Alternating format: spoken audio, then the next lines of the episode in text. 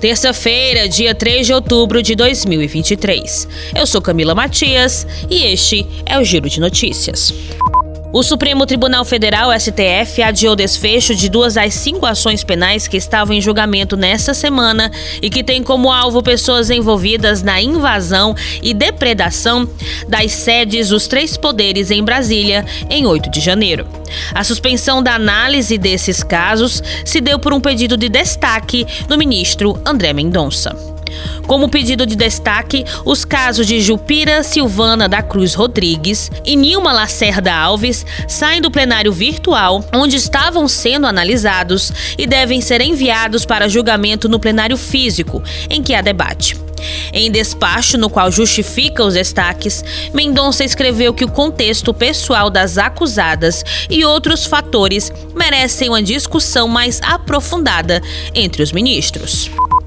O Instituto Nacional do Seguro Social, INSS, está autorizado a conceder o benefício de auxílio-doença somente com análise documental de atestados e laudos médicos, sem que o trabalhador formal precise agendar uma perícia presencial com médico federal.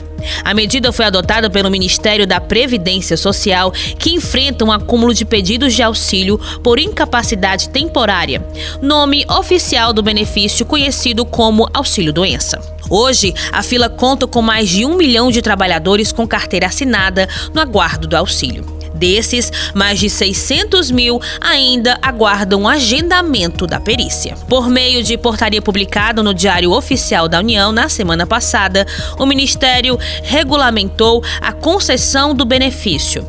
Para solicitar, o segurado do INSS deve enviar toda a documentação com assinatura verificável de profissionais registrados por meio da plataforma Astetemed, criada especificamente para isso. O Instituto Brasileiro de Defesa do Consumidor divulgou nesta semana um relatório em que critica a facilidade com que se pode acessar a conta bancária de alguém por aplicativo de celular por meio de golpes.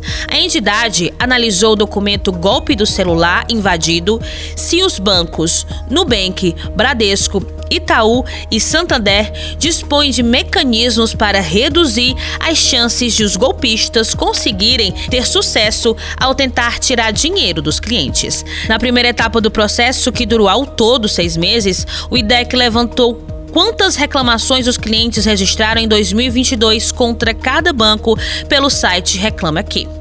O Nubank foi o que teve mais queixas. Embora muitas dessas reclamações fossem sobre celulares roubados, algumas delas tinham a ver com golpe do acesso remoto, inclusive com relatos espalhados por redes sociais.